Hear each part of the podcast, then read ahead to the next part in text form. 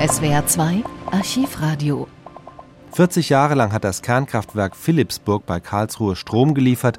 Ende 2019 wurde es, wie beschlossen, abgeschaltet.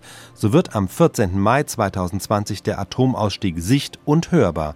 Die auch aus weiter Entfernung vom Schwarzwald aus sichtbaren Kühltürme werden gesprengt.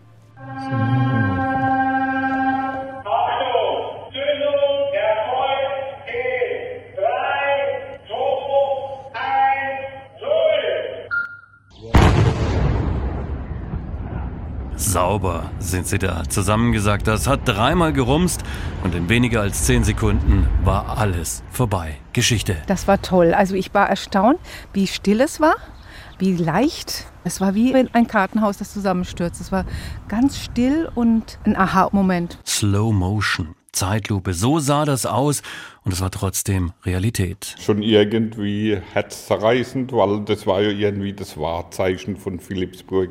Man ist ja praktisch mit aufgewachsen mit den Kühltürmen und mit den Kernkraftwerken. Nackig. Wir trauern arg drum.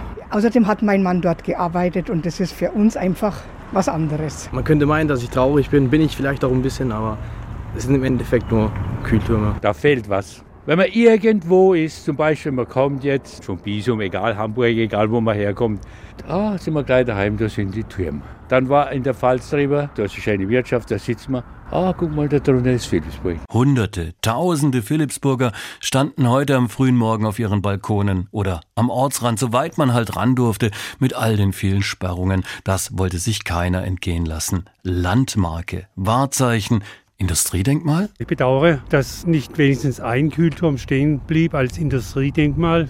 Ist doch immer eine sehr bedeutsame Zeit gewesen, die Stromerzeugung aus Kernenergie in Deutschland und es ist vorbei. Das wäre ein Symbol gewesen. Und man hätte ja vielleicht aus dem Kühlturm auch etwas machen können. Ein Eventturm oder so etwas. Aber den Platz hat man halt gebraucht für den Konverter. Okay, einverstanden. Und es gibt auch noch andere, die damit einverstanden sind, dass sie jetzt endlich weg sind, diese beiden Betonmonstrositäten.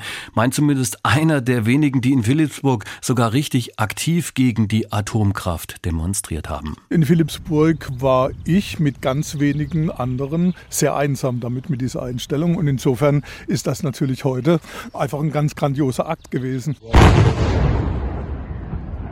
Aber von der Landschaft her ist es natürlich ohne Kühlturm auch schön. SWR 2 Archivradio.